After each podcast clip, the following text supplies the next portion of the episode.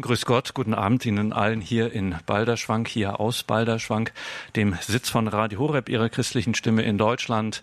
Wir veranstalten hier in diesen Tagen, in dieser Woche eine Tagung zur bleibenden Bedeutung von Benedikt dem 16. Mein Name ist Gregor Dornis. Ich freue mich, dass wir jetzt diese Stunde miteinander haben, wo wir im Gespräch sind über das Thema, die Themen und Vorträge des heutigen Tages. Mit dabei mit Radio Horeb sind auch die deutschsprachigen Radio Maria Stationen und wir werden live übertragen, gestreamt von EWTN, katholisches Fernsehen weltweit.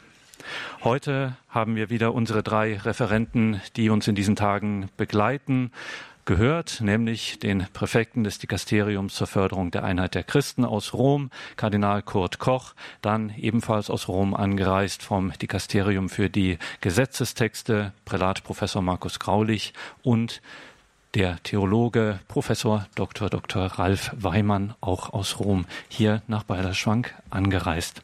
Ja, und an diesen Abenden ist es ein schöner Einstieg, wenn nicht die vier hier vorne am Tisch das erste Wort haben, sondern derjenige, um den es hier geht, nämlich Benedikt, den 16, Benedikt der 16.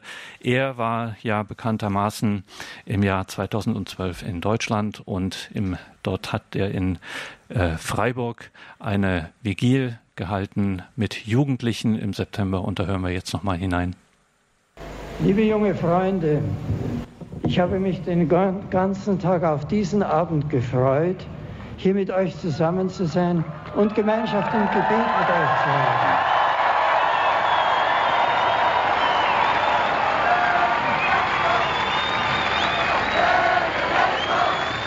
Einige von euch werden schon beim Weltjugendtag dabei gewesen sein. wo wir die besondere Atmosphäre der Ruhe, der tiefen Gemeinschaft und der inneren Freude erleben durften, die über einer abendlichen Gebetswiege liegt.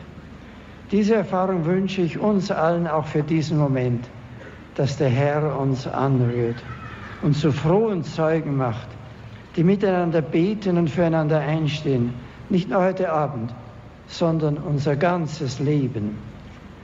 In allen Kirchen, in den Domen und Klöstern, überall, wo sich die Gläubigen zur Feier der Osternacht versammeln, wird die heiligste aller Nächte mit dem Entzünden der Osterkerze eröffnet, deren Licht dann an alle Anwesenden weitergereicht wird. Eine winzige Flamme verbreitet sich im Kreis vieler Lichter und erhellt das dunkle Gotteshaus. In diesem wunderbaren liturgischen Ritus den wir in dieser Gebetswege nachgeahmt haben, offenbart sich uns in Zeichen, die mehr sagen als Worte, das Geheimnis unseres christlichen Glaubens. Er, Christus, der von sich sagt, ich bin das Licht der Welt, bringt unser Leben zum Leuchten, damit wahr wird, was wir soeben im Evangelium gehört haben. Ihr seid das Licht der Welt. Es sind nicht unsere menschlichen Anstrengungen oder der technische Fortschritt unserer Zeit, die Licht in diese Welt bringen. Immer wieder erleben wir ja, dass unser Mühen um eine bessere und gerechtere Ordnung an seine Grenzen stößt. Das Leiden der Unschuldigen und letztlich der Tod eines jeden Menschen sind ein undurchdringliches Dunkel, das vielleicht von neuen Erfahrungen her für einen Moment wie durch einen Blitz in der Nacht erhellt werden mag. Am Ende bleibt aber doch eine beängstigende Finsternis. Es mag um uns herum dunkel und finster sein, und doch schauen wir ein Licht, eine kleine winzige Flamme, die stärker ist als die so mächtig und unüberwindbar scheinende Dunkelheit. Christus, der von den Toten erstanden ist, leuchtet in dieser Welt und gerade dort am hellsten, wo nach menschlichem Ermessen alles düster und hoffnungslos ist. Er hat den Tod besiegt. Er lebt und der Glaube an ihn durchbricht wie ein kleines Licht all das, was finster und bedrohlich ist. Wer an Jesus glaubt, hat sicherlich nicht immer Sonnenschein im Leben so als ob ihm Leiden und Schwierigkeiten erspart bleiben könnten. Aber es gibt da immer einen hellen Schein, der ihm einen Weg zeigt, den Weg, der zum Leben in Fülle führt. Wer an Christus glaubt, dessen Augen sehen auch in der dunkelsten Nacht ein Licht und sehen schon das Leuchten eines neuen Tages. Benedikt XVI. im Jahr 2011 bei seinem Deutschlandbesuch in Freiburg bei einer Vigilie. Das ist ein Nachtgebet mit Jugendlichen. Ja, wer äh, das Licht hat in unseren Tagen, Kardinal Koch, hier bei dieser Tagung auch eine Rolle gespielt, dieses Bild. Ähm, jetzt hatte Papst Benedikt da davon gesprochen, dass äh, wenn sich die Jugendlichen doch auf dieses Licht einlassen, dass auch sie selber leuchten. Äh, stimmt das? Können Sie dem zustimmen? Können wir wirklich leuchten? Wenn wir das Licht aufnehmen in uns, dann können wir selber auch ausstrahlen. Ich glaube, wir Christen sind berufen, wie finnische Kerzen zu leben, die bekanntlich von innen nach außen brennen und so Licht geben. Aber das setzt eben voraus, dass wir das Licht, das Christus selber ist, in uns hineinnehmen, es empfangen, in uns wirken lassen und dann auch ausstrahlen können. Ich glaube, das ist auch das ganze Geheimnis christlicher Mission. Wenn wir davon überzeugt sind, dass Christus das Licht der Welt ist, werden wir von selbst ausstrahlen, ausstrahlende Menschen und Christen sein. Wir haben heute äh, drei Vorträge gehört. Zum einen Kardinal Koch, Jesus Christus und das Verstehen des Glaubens. Dann Professor Ralf Weimann, Erlösung und ewiges Leben. Und dann ging Prälat Graulich der Frage nach Jesus Christus, Erlöser oder Befreier. Das ist jetzt schon ein paar Stunden her. Nicht alle werden es gehört haben. Professor Graulich, vielleicht können Sie noch mal in zwei, drei Sätzen sagen, was so die Pointe Ihres Vortrags war. Die Fragestellung Erlöser oder Befreier hängt zusammen mit der Auseinandersetzung, die Josef Ratzinger als Präfekt der Glaubenskongregation mit der Befreiungstheologie hat oder den Befreiungstheologien. Ich habe versucht aufzuzeigen, wo die Knackpunkte dieser Lehre liegen, vor allen Dingen die Ausrichtung an der marxistischen Philosophie und dann versucht zu erklären, weshalb es zu dem Wechsel kommt. Jesus Christus wird nicht mehr als Erlöser betrachtet, sondern man sieht Jesus, den Befreier, den Revolutionär, der auf der Seite der Unterdrückten steht und was diese Verkürzungen eben im Hinblick auf den Glauben und auf die Praxis des Glaubens bringen. Was im Hinblick auf Kardinal Ratzinger besonders hervorzuheben ist, ist die Tatsache, dass er natürlich die falschen Tendenzen aufgezeigt und verurteilt hat, aber gleichzeitig versucht hat, den guten Kern herauszuschälen, dass er sagt, wenn die Erlösung nur noch als Befreiung verstehen, als etwas Innerweltliches, dann heißt das für die Kirche auch, wir haben die Erlösung nicht vollständig verkündet, weil diese Lehre dann nicht mehr verstanden wird. Und das war für ihn der Impuls, diese Lehre dann zu vertiefen. Und das war auch, um es hier auch gleich eine erste Hörerfrage beziehungsweise eine Frage aus dem Chat einzubringen. Das ging hier auch wirklich um eine politische Befreiung, weil die Frage aufkam, äh, Frau Müller, so nennt sie sich im Chat, äh, fragte, wir nennen doch äh, Jesus unseres, unseren Erlöser, äh, dessen Erlösungstat wir selber ja als Befreiung, als innere Befreiung erleben. Das ist äh, jetzt nicht mit der Kritik gemeint. Nein, es ist die reine Reduktion Jesu auf den irdischen Befreier, auf den Revolutionär und damit der Verzicht auf die Notwendigkeit der Erlösung. Ich kann das ja alles selber machen. Das Reich Gottes ist hier und jetzt und ich arbeite politisch daran mit den Mitteln des Marxismus und ein bisschen Puderzucker aus dem Evangelium, um dieses Reich Gottes herzustellen. Das war der falsche Ansatz. Ja. Professor Dr. Dr. Ralf Weimann, auch neuer Schülerkreis, genau wie Professor Graulich, äh, neuer Schülerkreis Josef Ratzinger Benedikt XVI. Sie hatten ein ungewöhnliches Thema, ein seltenes Thema und entsprechend hat es auch für Aufmerksamkeit gesorgt in den Reaktionen. Erlösung und ewiges Leben, worum ging es denn? Zunächst einmal um das Wort Erlösung. Damit vermag der moderne Mensch wenig anzufangen. Man ist sich gar nicht mehr bewusst, dass man Erlösung braucht und was Erlösung überhaupt bedeutet.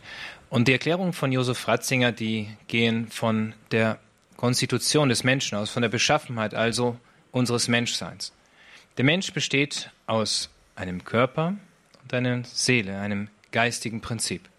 Der Körper ist den Gesetzen der Zeit unterworfen und gerät damit nach 70, 80, 90 Jahren, so viel Jahren wie der Herr uns schenken mag, an eine Grenze, verfällt dann. Der Geist hingegen ist unsterblich. Dem liegt kein Dualismus zugrunde. Da hat Josef Ratzinger keineswegs von Platon abgeschaut, sondern ein genuin christliches Konzept. Es geht um eine Dualität, eine untrennbare Verbundenheit zwischen diesen beiden. Beides gehört untrennbar zusammen. Seele und Leib. Nun, die Seele, da sie unsterblich ist, eine Eigenschaft, die dem Geist innewohnt, Gottes Geist, ist sozusagen das Abbild Gottes. Das, was im Buch Genesis beschrieben ist, im ersten Kapitel 1,27, dass der Mensch als Abbild Gottes erschaffen ist, bezieht sich natürlich auf den ganzen Menschen, aber in besonderer Weise auf diesen unsterblichen Teil des Menschen, die Seele, den Geist. Und alles, was wir auf Erden tun, das Gute wie das Schlechte, das wird da eingeschrieben. Es wird sozusagen in unseren Geist eingeschrieben. Und wenn dann der Mensch stirbt, das ist dann die Trennung von Seele und Leib, tritt dieser Seele vor Gott. Und hier haben wir gesehen, gibt es zwei Eintrittskarten, um in den Himmel zu gelangen. Ein ganz wichtiges Thema. Die erste Eintrittskarte ist das Verbleiben in der Wahrheit, in jener Wahrheit, die Gott uns in Jesus Christus geoffenbart hat. Er hat sich ja nicht offenbart als die Gewohnheit oder als irgendetwas anderes, sondern als die Wahrheit. Johannes Evangelium 14. Kapitel Vers 6. Es reicht aber nicht nur an der Wahrheit festzuhalten, sondern sie auch in der Liebe anzunehmen und damit in der Liebe zu verbleiben. Wir hatten gesehen, dass sich das im Lebenszeugnis von Papst Benedikt sehr schön gezeigt hat. Er selber hat sich als Mitarbeiter der, Arbeit, der Wahrheit bezeichnet und seine letzten Worte waren, Jesus, ich liebe dich. Und diese beiden, nennen wir sie mal Eintrittskarten in den Himmel, sind grundlegend, weil sie uns Orientierung schenken. Nun, wenn man dann vor Gott tritt, im Tod, dann wird das Licht Gottes all das, was in die Seele eingeschrieben ist, offenlegen. Und das nennt man das persönliche Gericht. Josef Ratzinger hat hier sehr tiefe Gedanken zu gefunden, das Ganze zu beschreiben und zu erklären. In diesem Gericht kann nur der bestehen, der die Erlösung annimmt, das heißt jene Gnadengeschenke, die Gott uns in Jesus Christus erwirkt hat. Wer das annimmt, der wird durch die Gnade Gottes hier Anteil erhalten an der ewigen Freude im ewigen Leben. Und das ewige Leben ist nicht eine Abfolge von einfach nur aneinandergereihten Momenten, die dann langweilig erscheinen würden, sondern darauf hat Josef Kardinal Ratzinger immer wieder hingewiesen, es geht hier um eine ganz neue Qualität des Seins. Etwas, was kein Auge gesehen hat, was kein Ohr gehört hat. Etwas ganz Neues, etwas, was uns wirklich in der Gegenwart Gottes sein ist. Und dazu ist die Erlösung notwendig. Die Erlösung ist die Erlösung von der Sünde. Und wer dieses Geschenk Jesu Christi annimmt, der wird eingehen in das ewige Leben, in die ewige Gemeinschaft mit ihm. Dahin sollen wir alle unterwegs sein und daraufhin weist auch die Theologie Papst Benedikts Josef Ratzingers und auch deswegen wird sie bleibenden Charakter haben. Und jetzt hat eine Hörerin aus der Nähe von Garmisch-Partenkirchen etwas äh, Entscheidendes bemerkt. Sie haben tatsächlich in Ihrem Vortrag äh, etwas ausgelassen aus dem großen Spektrum dieses ganzen Themenkreises, nämlich die anderen, meine Verwandten, meine Gebete für sie, wenn ich für sie eine heilige Messe zum Beispiel äh, lesen lasse etc. Und da hat sie darum gebeten, dass Sie da vielleicht noch zwei Sätze dazu sagen könnten. Zwei Sätze ist schwierig. Ich musste sogar mehrere Sachen auslassen, weil ich nur 45 Minuten Zeit hatte. Und das ist ja ein Thema, was von grundlegender Bedeutung ist. Nun, das Gebet, damit haben wir uns gestern schon beschäftigt, hat eine besondere Bedeutung, denn das Gebet vermag uns vor Gott große Gnaden zu erwirken. Vor Gott, so hat Papst Benedikt gesagt, bleibt kein Gebet unerhört. Manche Gebete werden anders erhört, als wir es uns wünschen. Manchmal wünschen wir uns dies und jenes in dem Moment. Jetzt Hilfe, hier weniger Probleme, weniger Schwierigkeiten. Aber Gott erhört jedes Gebet, aber nicht immer so, wie wir uns es wünschen, weil er besser weiß, was wir brauchen. Manchmal lässt er uns auch an seinem Kreuz teilhaben. Aber nochmal zurück zu der Frage, jedes Gebet wird erhört.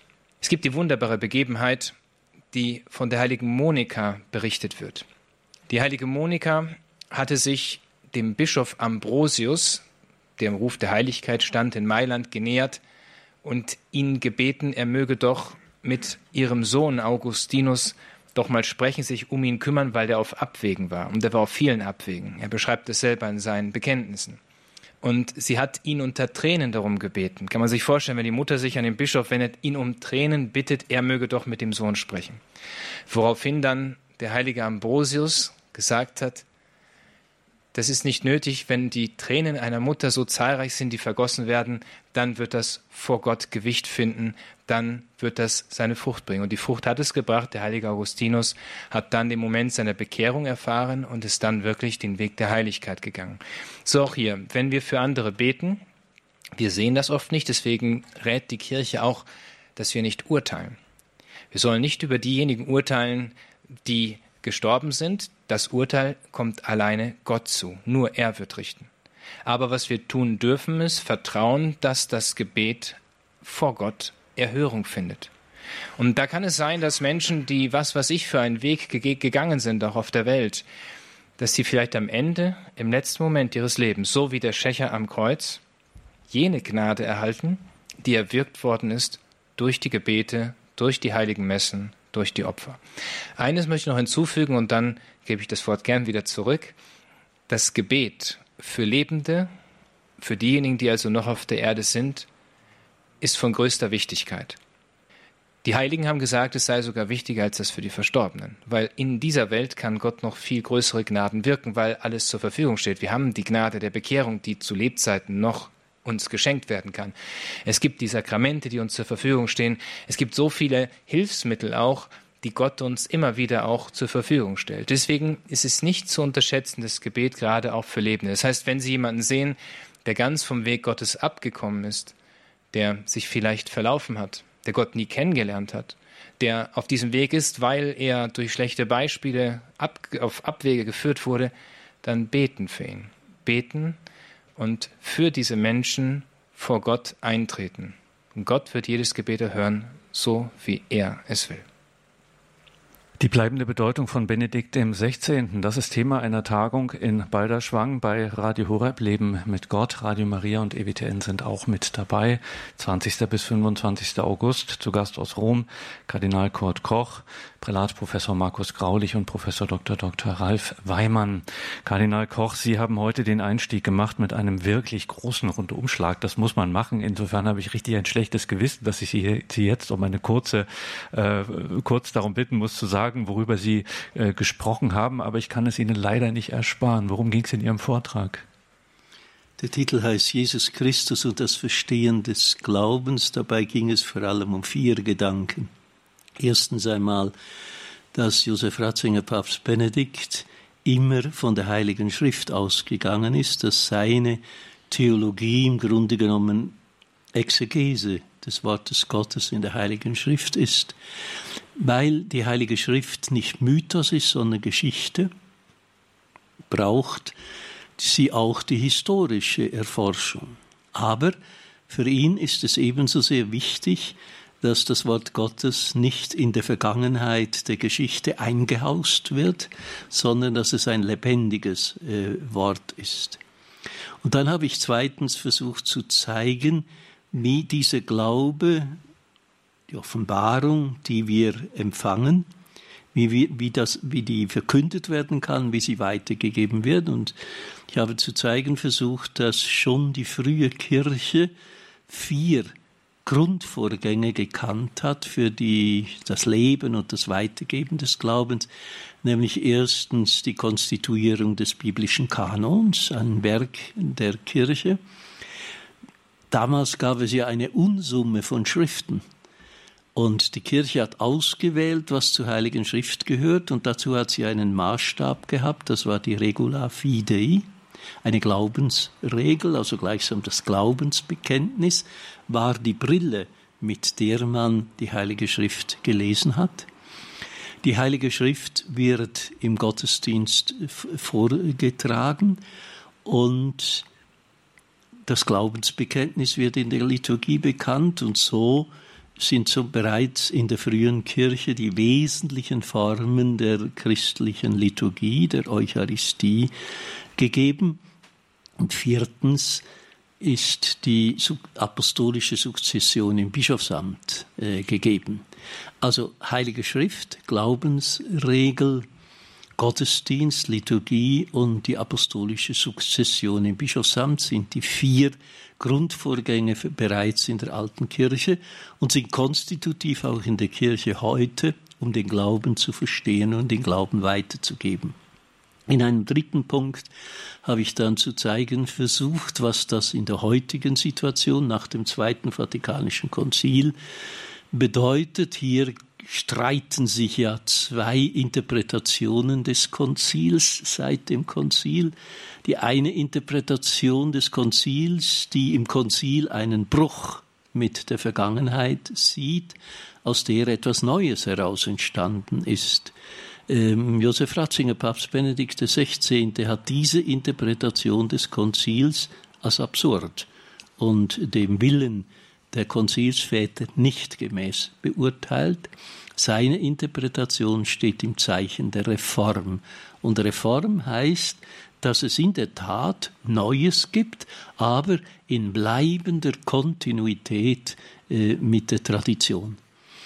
Und ein vierter Gedanke habe ich dann nochmals zu zeigen versucht, wie viel Josef Ratzinger damals als Präfekt der Kongregation für die Glaubenslehre Zeit und Energie, Energie investiert hat für den katholischen Katechismus, weil im katholischen Katechismus wird gezeigt, was Glauben heißt, nämlich, dass wir erstens den Glauben bekennen, dass wir den Glauben feiern, dass wir den Glauben verwirklichen und den Glauben beten.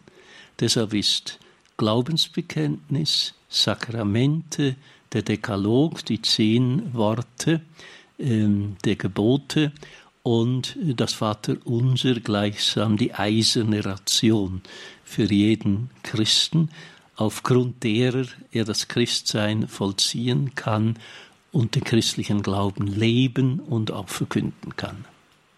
Und ein Hörer hat Ihnen den Titel Ihres Vortrags, Kardinal Koch, beim Wort genommen und fragt ganz dezidiert auch den Präfekten des Dikasteriums zur Förderung der Einheit der Christen. Das ist ein bisschen komplizierter äh, Begriff. Ich wiederhole den immer, aber ich weiß, Kardinal Koch, Sie mögen das nicht, aber einfach um es zu verdeutlichen, ähm, man nennt äh, dieses Amt auch gerne den Ökumeneminister des Papstes. Also das ist ein Zuständigkeitsbereich und entsprechend haben wir eine Frage eines evangelischen Hörers bekommen von Dr. Härte aus Stuttgart, der eine wirklich sehr schöne und und sehr schön auch evangelische Frage gestellt hat, die auch anknüpft an das, was wir hier in diesen Tagen ähm, auch schon viel besprochen haben bei dieser Tagung bleibende Bedeutung von Benedikt dem 16., eine Tagung in Balderschwang. Dr. Hertel schreibt, in der Apostelgeschichte 8 hören wir von der Begegnung zwischen Philippus und dem äthiopischen Kämmerer, der in der Heiligen Schrift liest und Philippus fragt ihn, verstehst du auch, was du liest?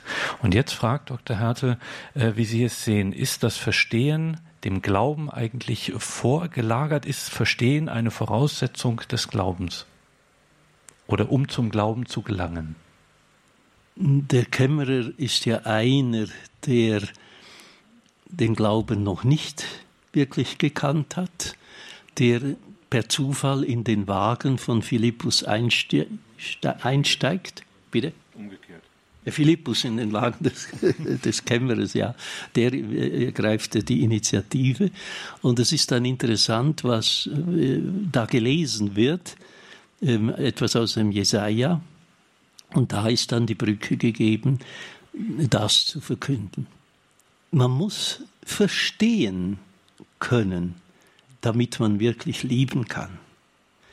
Ähm, das ist zwischenmenschlich so, so, schon so, wenn Menschen sich lieben, werden sie einander nicht gleichgültig sein, sondern sie werden sich einander besser kennenlernen wollen und besser verstehen wollen. Und das, glaube ich, gilt auch für den Glauben. Je mehr wir es verstehen können, nicht einfach rational, sondern ganz menschlich, auch vom Herzen her verstehen können, was der Glaube uns bedeutet, umso tiefer können wir in ihn hineinkommen und ihn leben.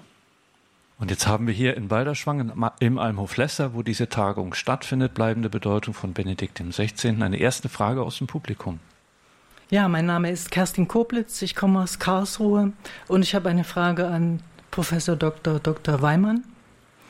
Sie haben vorhin gesagt, dass jedes Gebet erhört wird.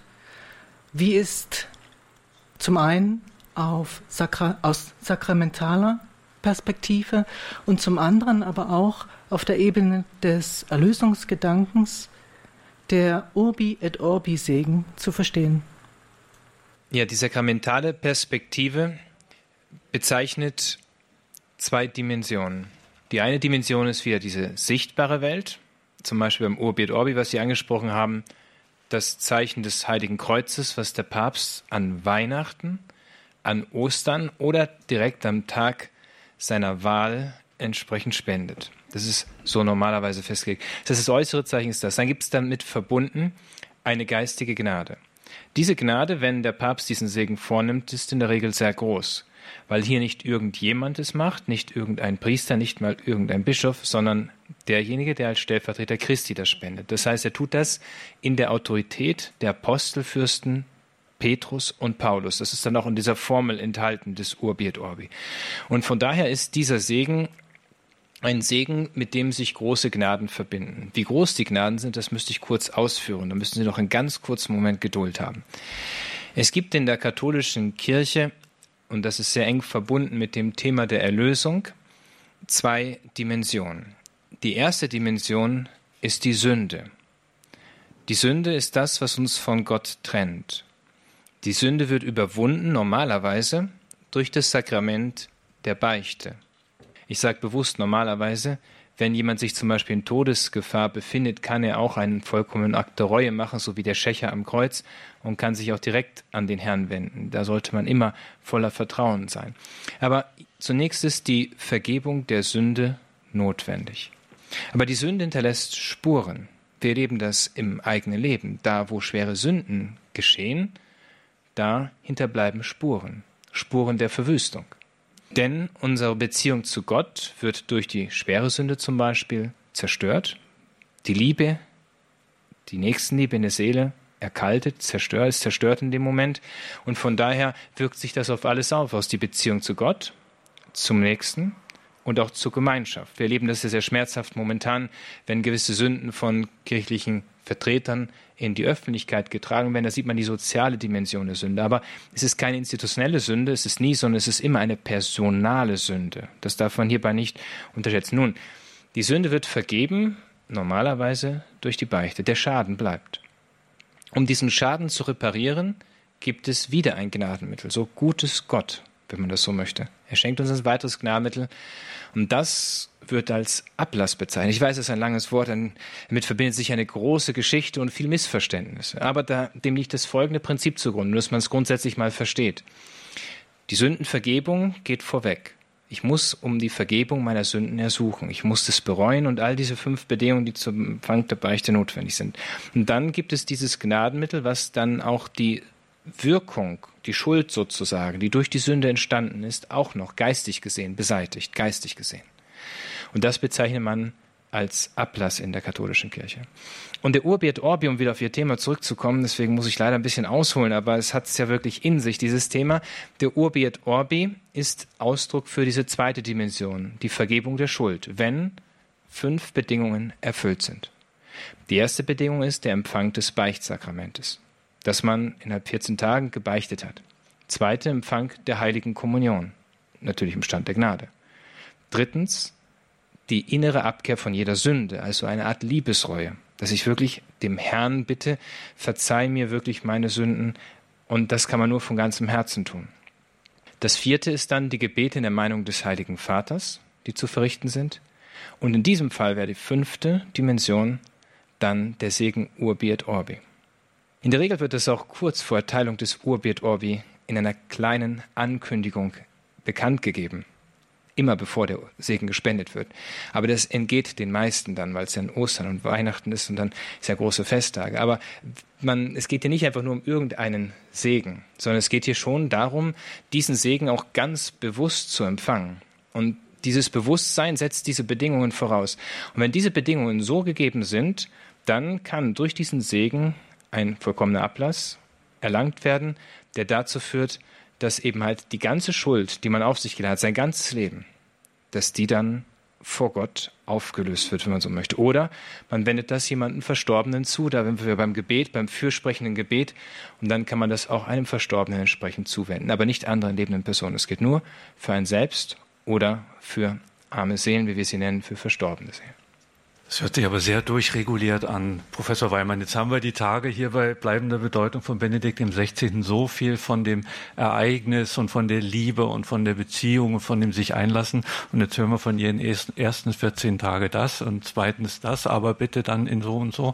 Ähm, also das äh, kann mir schon vorstellen, dass ich das äh, befremdlich anhören kann. Ich würde dazu gern den äh, Kirchenrechtler Prälat Markus Graulich fragen, der mit dieser Frage sicher öfter konfrontiert passiert ist. Ähm, ist, das, ist das notwendig, in Anführungszeichen tatsächlich in so einem liebevollen ähm, Verhältnis, das der christliche Glaube eingeht und mit dem er beschenkt wird, tatsächlich dann solche Regeln auch zu haben? Selbstverständlich. Mhm. ja. Barmherzigkeit passiert, braucht auch passiert, Regeln. Was passiert, wenn es die nicht gibt? Fragen wir ja. so. Dann also Barmherzigkeit ohne Regeln endet im Chaos. Und Gerechtigkeit ohne Barmherzigkeit wird hartherzig. Und gerade für diese außerordentlichen Gnaden brauchen wir Regeln, äh, die festlegen, was die Bedingungen sind, unter denen die Gnade empfangen werden kann. Denn da geht es ja nicht um irgendetwas, sondern da geht es darum, dass mir nachher, also Professor Weimann hat es die Schuld genannt, man kann es auch die Sündenstrafe nennen, all das, was gefehlt hat, dadurch, dass ich eine Zeit lang zwischen beiden Beichten als Sünder gelebt habe, was an Beitrag von mir zur Heilsgemeinschaft gefehlt hat und vielleicht auch zur Bekehrung der anderen, das wird dann alles ausgeglichen aus dem sogenannten Gnadenschatz der Kirche von den Menschen, die eben mehr getan haben, als notwendig ist und als man für ein Leben braucht sozusagen. Und dann natürlich der Gnadenschatz des Kreuzes, der Heiligen, der Menschen, die da äh, entsprechend gelebt haben. Und da braucht es Regeln für, wenn solche Gnaden geschenkt werden. Das kann nicht zufällig sein. Man muss ja auch die Intention haben, diese Gnade zu empfangen, sich darauf vorbereiten. Und ganz lustig ist eine Regel, die vor einigen Jahren mal aufgestellt wurde, vor 30 Jahren oder so etwas. Wenn man den Urbi et Orbi aufzeichnet, damals war es per Video, heute geht es ja auch anders, äh, dann gilt er nicht. Also es ist nur in dem Moment, wo der Heilige Vater den Segen spendet, äh, ist auch diese Wirksamkeit da. Aber Barmherzigkeit braucht auch Regeln, sonst gibt es Chaos. Und hier im Saal in Balderschwang gibt es auch eine ganz liebevolle Regel. Man kann einfach aufstehen und ans Mikrofon gehen, wenn man eine Frage hat. Und dann ist mir damit signalisiert, äh, dass Sie eine Frage stellen wollen. Und dann können wir das auch machen. Und da kommt auch schon die erste, die eine Frage hat. Mein Name ist Margarete Dennemoser. Ich spreche hier als Frau, nicht als Feministin. Ich bin dem Herrn dankbar dafür, dass er uns so unterschiedlich gemacht hat und dass schon im Mutterleib unsere weiblichen Gehirne anders konstruiert wurden. Wie uns Frauen ist die persönliche Beziehung zum Herrn ganz, ganz wichtig.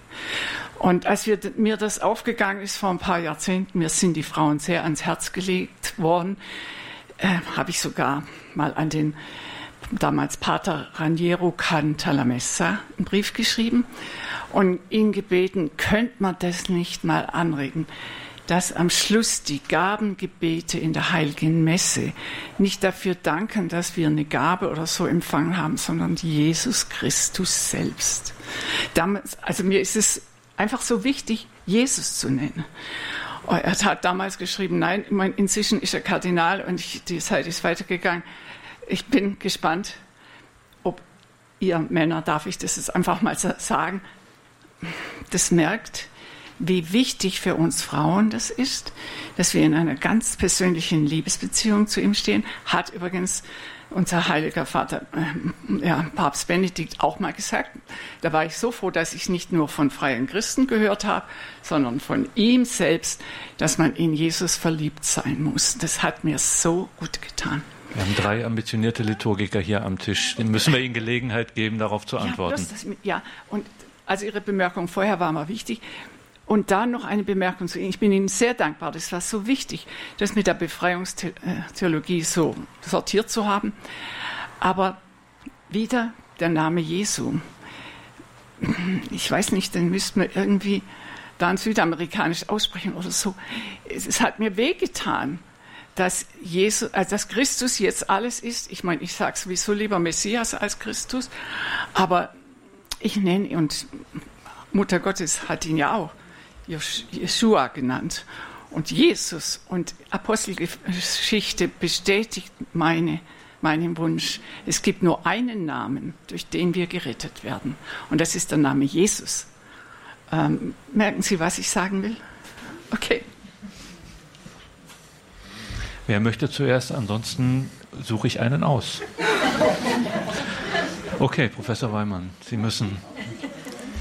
Also, in Lateinamerika sagt man Jesus. Nicht? Das ist dann so, wie Jesus dann ausgesprochen wird. Die Betonung ist nur anders, ist aber eigentlich nur Spanisch und also der gleiche Name. Aber es ist in der Tat so, dass diese Dimension, dass er derjenige ist, der rettet und erlöst, wie auch Prälat Graudig in seinem Vortrag dargestellt ist, dass das grundlegend ist. Und das Bewusstsein dafür, das ist halt in vielen Bereichen abhanden gekommen. Das liegt aber auch teilweise daran, dass wir in einer Welt leben, in der wir uns alles selbst zurechtmachen oder meinen, wir könnten alles zurechtmachen. Und das wird eigentlich immer scheitern, denn unser Dasein ist begrenzt und da brauchen wir den einzigen, der unbegrenzt ist. Nur er kann uns da sozusagen helfen und das ist Jesus Christus, der einzige Erlöser und Retter der Welt. Dazu hat ja auch Josef Karl Ratzinger sehr viel erarbeitet, vor allem auch in dieser Instruktion damals Dominus Jesus, wo er das dann gerade gerückt hat, um in aller Deutlichkeit zu sagen, dass wie die Apostelgeschichte schon bezeugt, dass uns kein anderer Name unter dem Himmel gegeben ist, durch den wir gerettet werden können, als der Name Jesu Christi. Und die Anrufung des Namens, das kann ich Ihnen auch noch ganz kurz vielleicht sagen, weil das interessant sein kann, wenn man es denn bewusst tut, mit Glauben tut, dann geht davon eine ganz große Wirkkraft aus. Eine ganz große Wirkkraft. Deswegen wird der Name Jesu Christi auch bei allen Sakramentalien, das wird jetzt natürlich zu weit führen, bei allen Sakramentalien angerufen.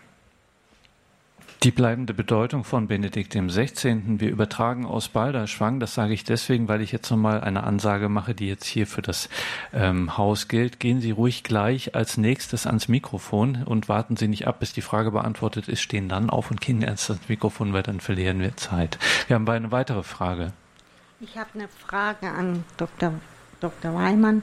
Und zwar, ähm, die Persön wenn das persönliche Gericht wenn ich dem äh, vor Gott getreten bin, dann kommt doch noch mal ein Gericht, das jüngste Gericht.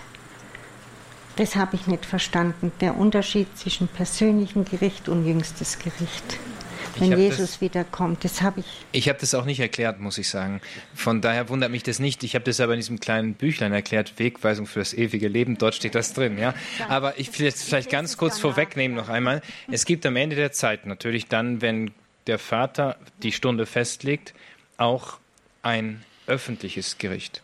Und das ist natürlich auch verbunden dann mit der Auferstehung der Toten, denn die Seele, die bei Gott ist, ist unvollständig. Der Mensch ist einer, das heißt aus Leib und Seele. Das heißt, diese Einheit, die wird dann am letzten Tag natürlich wiederhergestellt. Von daher ist die Auferstehung eigentlich eine logische Konsequenz, die sich aus dem ähm, Menschsein letztendlich ergibt. Das ist absolut logisch, was dort vorgegeben ist von dem her. Und das öffentliche Gericht, da wird halt alles öffentlich. Wir wissen ja nicht, zum Beispiel, deswegen sollen wir halt nicht urteilen, was aus dem und jenem geworden ist. Es gibt ja die Begebenheit, die der heilige Bruno berichtet. Die ist aber um diese Stunde vielleicht etwas gefährlich zu erwähnen und dann noch im Radio. Aber er hatte teilgenommen an einer Beerdigung. Es war ein großer Gelehrter, der gestorben war, Professor, alle haben groß über ihn gesprochen. Er sei so ein großer Mann gewesen, der ist sicherlich gleich in den Himmel gegangen. Und dann war es damals üblich, dass der Tote aufgebahrt war und dann hat man dort den Rosenkranz gebetet. Und in seiner Vita wird es beschrieben, dass nach einiger Zeit dann der Tote auf einmal zum Leben kommt, für eine kurze Moment sagt, ich bin jetzt gerichtet und sich wieder hinlegt. Können Sie sich vorstellen, wie Leute gebetet haben. Die haben das dann intensiviert, das Gebet, haben halt viel mehr noch gebetet und so weiter. Und dann kurz später wieder und sagt, ich bin verdammt. Und das hat dann den heiligen Bruno auch dazu gedrängt, dann die Karthäuser zu gründen, nicht diesen so strengen Orden, weil er einfach sagte, ich möchte eine Regel vorgeben, die das ausschließt nach Möglichkeit. Das hängt natürlich immer von der Freiheit des Menschen ab. Aber am Ende der Tage wird all dies offenbar werden. Wir wissen nicht, normalerweise wissen wir nicht, wie jemand am Ende seines Lebens geendet ist, aber um der Gerechtigkeit willen wird es ein öffentliches Gericht am Ende der Tage geben. Und das hat Michelangelo ja sehr schön dargestellt in seinem jüngsten Gericht. Vielleicht kann uns Kardinal Koch davon mehr berichten, denn die Kardinäle kommen ja vor diesem Bild zusammen, um einen neuen Papst zu wählen. Und dieses Bild ist sehr beeindruckend. Sehr beeindruckend, weil es genau diese Wirklichkeit ausdrückt. Kommen wir zur nächsten Frage hier im Saal.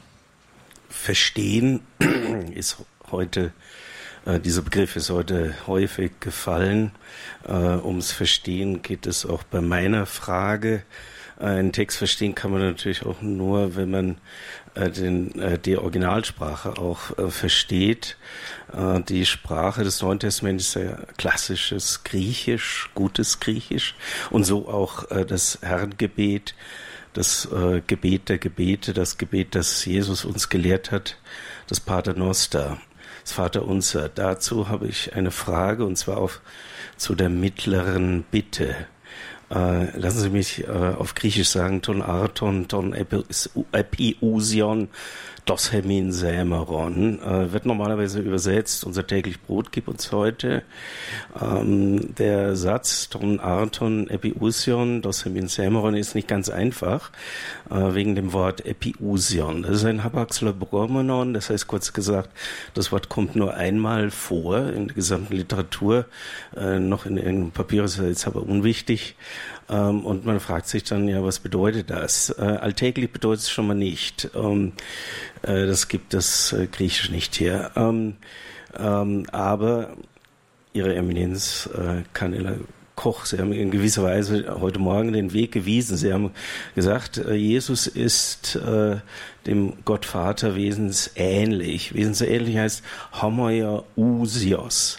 Da haben wir das äh, Usios drin, äh, wesensähnlich. Äh, dementsprechend würde Epiusion heißen wesentlich, äh, dem Wesen des Menschen entsprechend ähm, und äh, wahrhaft. Ähm, das wahrhafte Brot äh, gib uns ähm, heute. Ich muss hier ganz kurz ähm, eingreifen, weil das nicht, weil er nicht wesensähnlich gesagt hat, sondern gleichen Wesens. Ähm, es war nicht von äh, äh, Wesensähnlichkeit. Äh, vielen Dank Rede. für diese Korrektur. Mhm. Wesensgleich, das ist ganz wichtig. Wesensgleich. Homoios heißt gleich und ähm, Usios Wesen. Also wenn aber jetzt, äh, danke für die Korrektur, wenn äh, Homoiousios wesensgleich heißt, dann kann Epiusios äh, bedeuten wesentlich, äh, wahrhaft und wirklich. Ähm, ähm, könnte man äh, unter dem Ton Arton Epiusion die äh, eben den ja, verwandelten Leib Jesu Christi, der Eucharistie verstehen oder das Wort, das äh, bei Gott ist, das Gott ist, das in Jesus Christus Menschengestalt angenommen hat, also das äh, Wort Gottes. Ähm, und ich jetzt damit ein noch mal weiteren für das Publikum dazu sagen, also das sind auch äh, ganz zentrale äh, theologische Begriffe sind jetzt hier angesprochen worden äh, aus der alten Kirche Homoousios äh, wesensgleich Homoiousios wes wesensähnlich ähm, und da gab es also deswegen ist es äh, deswegen ist es äh, wichtig, dass man das, das auch noch mal im Hintergrund hat. Das ist nicht wichtig, um es zu verstehen, aber nicht, dass Sie jetzt denken, Sie müssten diese Begriffe nachvollziehen. Jetzt aber die Frage an Kardinal Koch war ja im Grunde kann man dieses täglich Brot kann man das ähm, auch auch in einer ähm, exegetisch einigermaßen verantwortbaren Weise auch auf den eucharistischen Herrn hindeuten. Das wird ja in der geistlichen Literatur viel gemacht. Wie würden Sie, Sie sind jetzt kein ähm, äh, äh, Professor Kraulich, Professor Weimann und äh, Ihre Eminenz Kardinal Koch äh, äh, kurz äh, dazu was sagen. Ich muss dazu sagen, ich bin kein Theologe. Ich bin Philologe. aber der ist ja auch nicht schädlich. Dann haben wir die Frage gehört und versuchen mal eine Antwort darauf zu finden. Ich wüsste jetzt keine adäquate, da fehlt mir jetzt die Spezialkenntnis. Ich weiß nur, dass es tatsächlich Exegeten gibt, die sagen, das ist tatsächlich das wörtlich das tägliche Brot gemeint. Das Vaterunser sei das Gebet der Tagelöhner, so sagte man auch früher mal. Äh, ich weiß nicht, ob jemand von Ihnen da etwas dazu sagen kann. Ansonsten müssen wir auch nicht darüber. Ne? Das ist jetzt kein ähm, wenn wir jetzt einfach in, in die Luft spekulieren? Also zunächst einmal, glaube ich, muss man es aus der Lebenssituation Jesu her verstehen, der mit seinen Jüngern auf der Wanderschaft ist und nicht einen vollgepackten Rucksack bei sich hat, sondern auf, darauf angewiesen ist, dass er in jedem Abend äh, etwas zu essen äh, bekommt. Also es ist das für das Leben diese Gemeinschaft notwendige Brot. Ne? In der, aber natürlich hat es einen übertragenen äh, Sinn ähm, und die Beziehung auf Christus, das lebendige Brot, das er sie uns schenkt und in der alten Kirche, in der frühen Kirche wurde das sofort auch auf die Eucharistie äh, übertragen. Das ist das notwendige Brot für das ewige Leben. Ich habe heute vor der Kommunion gesagt, wer von diesem Brote isst, wird in Ewigkeit leben. Nicht? In dem Sinne ist es notwendig für, für unser Heil. Aber was die zweite Frage äh, betrifft, da muss man schon sehr vorsichtig sein, denn wir gehen im Jahre 2025 auf 1700 Jahre erstes ökumenisches Konzil von Nicäa zu. Und das hat diesen grundlegenden Glauben geprägt, dass der Sohn dem Vater wesensgleich ist und nicht nur wesensähnlich. Also homoousios und nicht homoiousios. Der Unterschied ist ein Jota. Und über dieses Jota hat man Jahrzehnte gestritten. Es wird sogar überliefert, dass man sich mit Krautköpfen beworfen hat wegen dieses Jota. Das war das Coiffeurgespräch der Christen damals. Heute ist uns das kaum mehr bewusst. Und ich denke, es wird eine ganz große Chance sein im Jahr 2025, dass alle Christen gemeinsam diesen fundamentalen christologischen Glauben, dass Christus wesensgleich mit dem Vater ist, neu bekennen. Nicäa hat 325 stattgefunden, da gab es noch keine Kirchenspaltungen, also müssen alle Kirchen zusammen dieses gemeinsame Glaubensbekenntnis erneuern. Danke für die Frage. Wir haben eine weitere Frage hier im Saal. Grüß Gott, ich bin Josef Kolberg. Ich hätte eine Frage an Professor Weimann. Wir haben ja über das ewige Leben gesprochen und da wäre meine Frage, wie ist es dann mit denen, die von Gott nie gehört haben und so vielleicht dann auch die Eintrittskarten nicht haben? Für alle, die nicht dabei waren, das war ein Bild von Professor Weimann, die Eintrittskarte in den Himmel. Nun, wem viel gegeben wurde, von dem wird viel verlangt werden. So sagt es das Lukas-Evangelium im 12. Kapitel, Vers 48. Den Christen, also uns und dann auch den Katholiken, ist sehr viel gegeben worden. Denn wir haben die Sakramente, wir haben die Gegenwart Gottes, wir haben die Offenbarung, wir haben Heilige Schrift, wir haben die Überlieferung, wir haben so viele Dinge, die uns auf dem Weg begleiten. Deswegen gilt für uns, wem viel gegeben wurde, von dem wird viel verlangt werden. Nun, wie steht es um die anderen, die nie was von Christus gehört haben? Dazu hat das Zweite Vatikanische Konzil eine Aussage getätigt, die mir scheint, darauf Antwort zu geben. Sie können, das ist im Konjunktiv, auf Wegen, die Gott allein kennt, wenn sie ihrem Gewissen folgen, auf Wegen, die Gott allein kennt, das Heil erlangen. Dem liegt die Aussage zugrunde, die schon Thomas von Aquin geprägt hat, dass nämlich alle Menschen ausreichend Gnade haben von Gott, um das ewige Leben zu erlangen. Denn Gott will ja das Heil aller. Er will ja nicht, dass jemand verloren geht. Er ist ja gestorben für alle. Aber effektiv muss es halt werden in unserem Leben, dass wir es annehmen. Deswegen auf die Frage zurückzukommen. Sicherlich wird bei denen, die nie etwas über Jesus Christus gehört haben, ein anderer Maßstab vor Gott angelegt werden als bei denen, die von seinem Tisch gegessen haben, aus seinem Kelch getrunken haben, die die ganzen großen Gnaden erhalten haben, die wir in den Sakramenten und darüber hinaus erhalten. Bleibende Bedeutung von Benedikt dem 16. Wir sind in der Gesprächsrunde am Abend. Wir haben immer drei Vorträge am Tag, 10 Uhr, 12.15 Uhr, 16.30 Uhr, jeweils einen Vortrag von unseren Gästen aus Rom, Kardinal Kurt Koch, Präfekt des Dikasteriums für die zur Förderung der Einheit der Christen, vom Dikasterium für die Gesetzestexte ist Untersekretär Prälat Professor Markus Graulich bei uns und der Theologieprofessor Dr. Dr. Ralf Weimann hat sich ebenfalls aus Rom hier auf die Reise nach Balderschwang gemacht zu Radio Horeb, ihrer christlichen Stimme in Deutschland. Radio Maria ist auch mit dabei und EWTN, katholisches Fernsehen weltweit.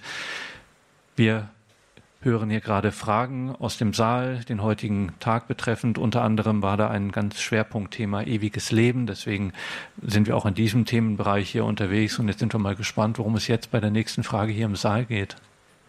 Also mein Name ist Achammer. Ich habe äh, eine kurze Antwort noch auf die Sache mit dem Vater Unser. Es gibt äh, jüdische Paralleluntersuchung theologisch, ob es dieselben Motive, die im Vater Unser gibt, auch im Judentum gab. Und es ist bis auf wenige Passagen gibt es so eine Parallele. Also von daher spricht sehr viel für das, was Sie sagen, dass Jesus das aus einem Alltagsfrömmigkeit heraus so formuliert hat. Andere Sache, aber das ist jetzt meine Frage an Sie, Kardinal.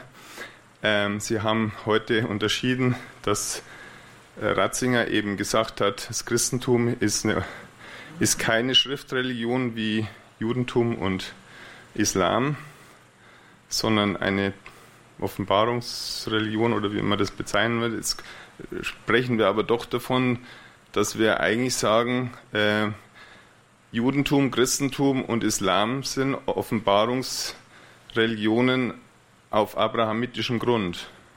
Wie kann man das zusammendenken, dass einerseits die beiden anderen jetzt starre Schriftreligionen wären, aber der doch Offenbarungsreligionen sind? Äh, das Christentum selber über Jahrhunderte gesagt hat, Jesus ist die letzte Offenbarung und alle quasi Offenbarungen, die durch Privatoffenbarungen kamen, wurden sehr zurückgedrängt, oder? Aber das ist ja letztendlich Offenbarungsreligion, besteht ja aus, dass sich Gott lebendig offenbart. Und wenn man, wenn ich so, so Zeugnisse jetzt höre, wie sie aus äh, Kirche in Not kommen, wie Jesus mit Leuten aus dem Islam umgeht, dass er denen im Traum erscheint.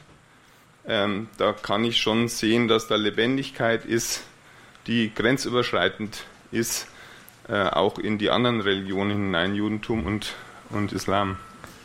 Sicher haben alle drei ähm, mit Offenbarung zu tun, aber die Frage ist ja dann, wo zeigt sich diese Offenbarung? Äh, für den Christentum ist Jesus Christus selbst als Person die Offenbarung in diesem geschichtlichen Ereignis und diese Offenbarung schlägt sich nieder in der Heiligen Schrift. Das ist ein wesentlicher Unterschied äh, zum Judentum, wo die Offenbarung in der Torah und in der Mishnah aus der mündlichen Überlieferung greifbar ist und nochmals ganz anders beim Islam, wo die Offenbarung direkt in, in das heilige Buch äh, des Muslim eingegangen ist. Dass alle drei Religionen sich auf Abraham berufen, das äh, würde ich so sagen. Aber die Konsequenz, die man daraus zieht, dass alle drei Religionen denselben Gott verehren, da hätte ich meine Zweifel. Beim Judentum ist das klar, dass der Gott Jesu Christi ist auch der Gott des Alten Testamentes. Natürlich hat dieser Gott ein neues Gesicht, eine neue Dimension durch die Offenbarung in Jesus Christus bekommen, wohingegen das Gottesbild des Islam grundlegend verschieden ist vom christlichen Gottesbild. Ähm, die schlimmste Sünde, die es im Buch des Islam gibt, ist die Sünde der Beigesellung. Das heißt, Gott hat keinen Sohn. Und wer glaubt, dass Gott einen Sohn hat, ist ein Heretiker. Nun zu sagen, der Gott des Christen und der Gott der Muslime sei derselbe, das ist meines Erachtens unmöglich. Das Zweite, was äh, Papst Benedikt ja in Regensburg äh, angesprochen hat, dass der Glaube in Freiheit verkündet werden muss, weil Gott keine Gewalt anwendet. Er handelt allein synlogo, dem Wort äh, vernunftgemäß äh, äh, zu handeln. Demgegenüber hat schon Mohammed äh, den Islam mit Gewalt ähm, verbreitet. Und natürlich kennen wir diese schreckliche Geschichte auch im Christentum, dass man im Namen des christlichen Gottes Gewalt äh, ausgeübt hat, bis heute in die Ukraine hinein. Aber da wird ein Christ sagen, das ist eine Perversion äh, des Christentums. Der Islam sieht das ein bisschen äh, anders. Also das Judentum ist die Mutter des Christentums, der Islam ist eine eigenwillige Tochter des Christentums. Und das ist nicht dasselbe. Und äh, da sind wir bei einem äh, Punkt vom Prälat Graulich, den er gemacht hat in seinem Vortrag, ähm, wo äh, auch dieses Verhältnis problematisiert wurde. Und das war ein ähm, sehr interessanter, aber nicht gleich sofort eingängiger, eingängige Beobachtung der Schriftauslegung, nämlich äh, das Verhältnis von Exodus und Taufe. Da haben Sie gesagt, das äh, ist eben in der von äh, Ihnen beschriebenen Auseinandersetzung mit der Befreiungstheologie, dass eben dort ähm, nicht, wie es die klassische christliche Tradition vor äh, immer gemacht hat, der Exodus von der Taufe her, der der Exodus des Volkes Israel von der christlichen Taufe her ähm, interpretiert wurde, sondern dass es umgekehrt wurde, die Taufe als ein äh, vom Exodus her. Und haben Sie gesagt, das ist eine problematische Umkehrung. Was haben Sie da gemeint? Ja, allgemein ist die Problematik, dass die, das Verhältnis Altes und Neues Testament umgekehrt wird. Äh, wenn ich den, die Taufe so verstehe, wie wir sie christlich verstehen, dann hat der Exodus die Bedeutung des Bundesschlusses. Also in, in der Taufe geschieht der Bund des Einzelnen zwischen Gott. Er nimmt Jesus Christus an oder wird mit ihm, mit dem Heiligen Geist gesalbt und mit Christus in Beziehung gesetzt, neugeboren in, in Gott und macht sich dann auf den Weg. Und wenn ich es eben umdrehe, dann geht es nur um die Befreiung. Aber um die Befreiung von was? Ja, denn die Befreiung von der Sünde spielt ja keine Rolle in der Befreiungstheologie. Deshalb ist diese ganze Umkehrung des Verhältnisses von Alten zum Neuen Testament in der Befreiungstheologie problematisch und das gipfelt eben in einer falschen Auslegung des Exodus, wo nur noch die Freiheit gesehen wird und nicht mehr der Bundesschluss und wo äh, Kardinal Ratzinger eben sagte, man kann das weder auf einer in einem Atlas noch in einem politischen Atlas finden oder auf einer politischen Karte, sondern es ist eben der Bund, der das Ziel ist und nicht die reine Freiheit. Und damit sind wir mit der Zeit auch schon gehen wir auf das Ende zu. Das war Tag drei der Tagung hier in Balderschwang, bleibende Bedeutung von Benedikt XVI. mit Kardinal Kurt Koch vom Dikasterium zur Förderung der Einheit der Christen, mit Prälat Professor Markus Graudig vom Dikasterium für die Gesetzestexte und mit dem Theologen Professor Ralf Weimann. Alle drei sind hier aus Rom nach Balderschwang gekommen zu Radio Horeb ihre christlichen Stimme in Deutschland. Und auch danke an alle, die uns bei Radio Maria mitverfolgt haben. Danke an EWTN für die Übertragung in Bild und Ton. Danke Ihnen dreien, dass Sie hier diese Tage mit uns gehen. Und Kardinal Koch, Ihnen kommt es zu, zum Ausklang unseres abendlichen Gesprächs uns auch noch den Segen mit auf den Weg zu geben. Der Herr sei mit euch. Der Name des Herrn sei gepriesen. Unsere Hilfe ist im Namen des Herrn. Der lebendige Gott segne und behüte euch. Er lasse sein Licht leuchten über euch und sei euch gnädig. Er hebe sein Angesicht über euch und schenke euch seinen Frieden. So segne und behüte euch der lebendige, gütige und dreieine Gott, der Vater, der Sohn und der Heilige Geist. Gelobt sei Jesus Christus. In Ewigkeit.